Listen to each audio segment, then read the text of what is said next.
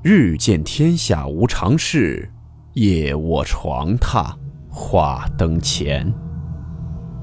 欢迎来到木鱼鬼话。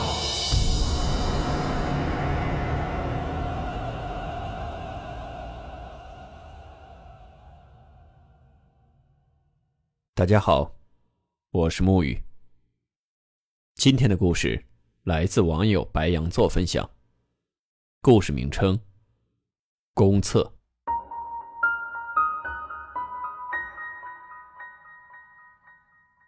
温馨提示：本故事含有未经证实的内容和边缘化知识，部分内容超出普遍认知。如感到太过冲击自己的主观认知，请大家当做故事，理性收听。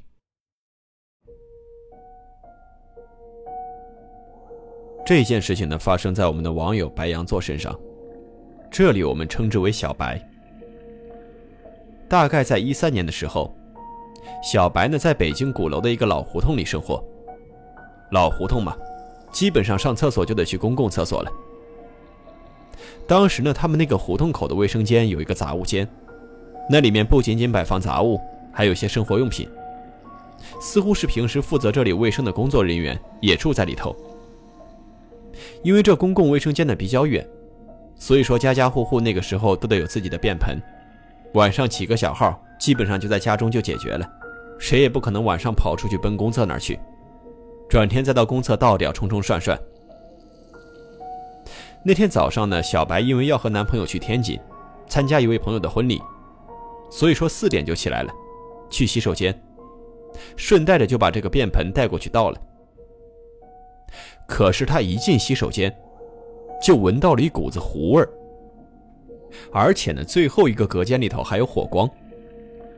他当时一看坏了，这是要着火呀，赶紧就把便盆放在水龙头底下，又冲进去一些水，接着想要灭火。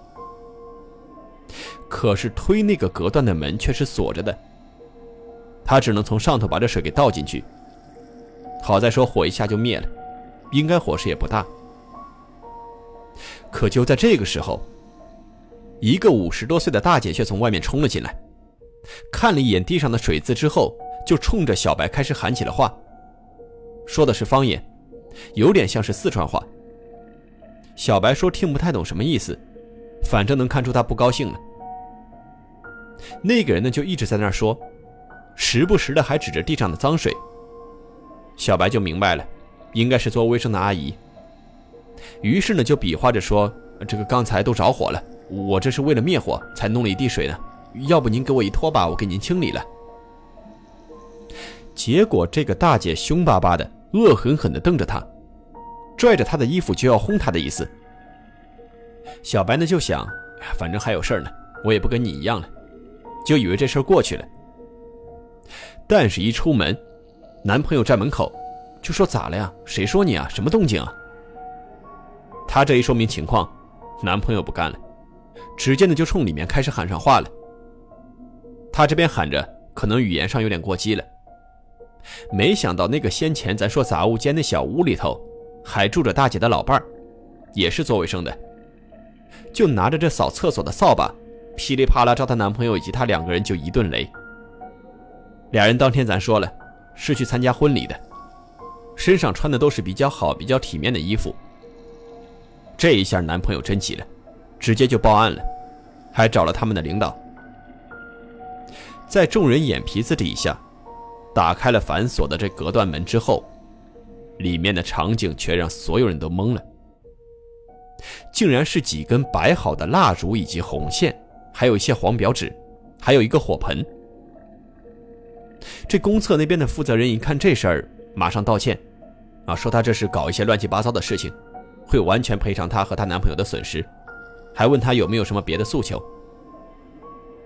这小白和男朋友呢，就也没什么可追究的，也就觉得算了。打这儿起，也就再没见过那对做卫生的夫妇。一年之后呢，小白要去姥姥家看望姥姥，回来的时候呢，要路过一条两边都是那种大树的那种小路。当时呢，他看见一棵大树底下停着一台车。小白一个女孩子不太懂车，认识的车有限，但是这一台他认识，上面呢全是灰尘，踩满了脚印子，后车窗上还贴着卖车。为啥认识这台车呢？因为她当时和男朋友一直想着有一辆自己的车作为代步，综合考虑下来，各方面啊性价比也好啊，这个是最合适的。她一看这不正好有一个要卖的吗？就用这手机把这号码给拍了下来。回去之后，小白给车主打了电话，男朋友跟车主一谈，对方态度很好，价格呢又非常的低，并且呢没有任何大事故，说这个可以保的。那哥们说自己啊开车很小心，这车连刮都没刮过，只不过偶尔意外见到了一个意外，就留下了一些阴影，那现在都不敢开车了，留手里也没用，反正这个价格呢在这儿放着，你们也能看出来，我是真心着急卖。虽然好奇这哥们儿当时看见了什么，或者遇见了什么事儿，给自己弄这么大心理阴影，但是小白想问，她男朋友没让问。说别给大哥磨叽了，这脾气再一上来，你们诚心挤兑我，不卖你了。人家这价钱卖谁都好卖。就这样，他俩也就不再问了，反正这车不是没毛病吗？但是，这车还是出了问题。有的时候呢，男朋友晚上开车出去，就总是觉得这车里坐着一个人。停车之后呢，倒车啊什么的。只要说这视线是看着后面的时候，你就余光能感觉到，这前引擎盖上蹲着一个人。最离谱的一次，俩人开车去天津，车正开着呢，咣当一声，那引擎盖肉眼可见的凹进去一坑。正好俩人附近有个服务区，当时就扎到服务区里了，根本就没敢再上路。事后呢，找了好多人问。也没有个结果。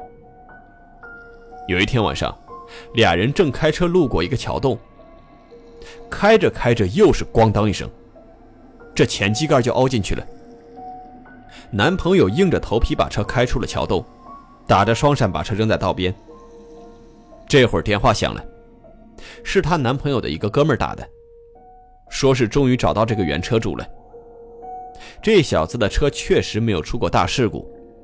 但是呢，他有一啥情况？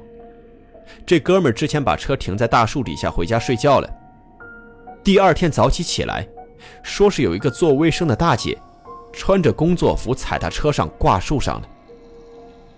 他到这儿的时候，正好那根绳子断了，咣当一下就摔到车盖上了。据说呢，这个做卫生的大姐呢是得了绝症的，就是医无可医的那个程度。后来呢，又到处找先生，被骗了很多钱。她就不想拖累丈夫了，就自己走了。也就是说，那天小白浇灭的，是某个先生骗那个大姐，在做的某种仪式。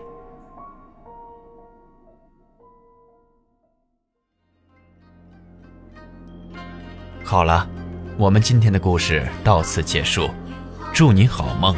我们明晚见。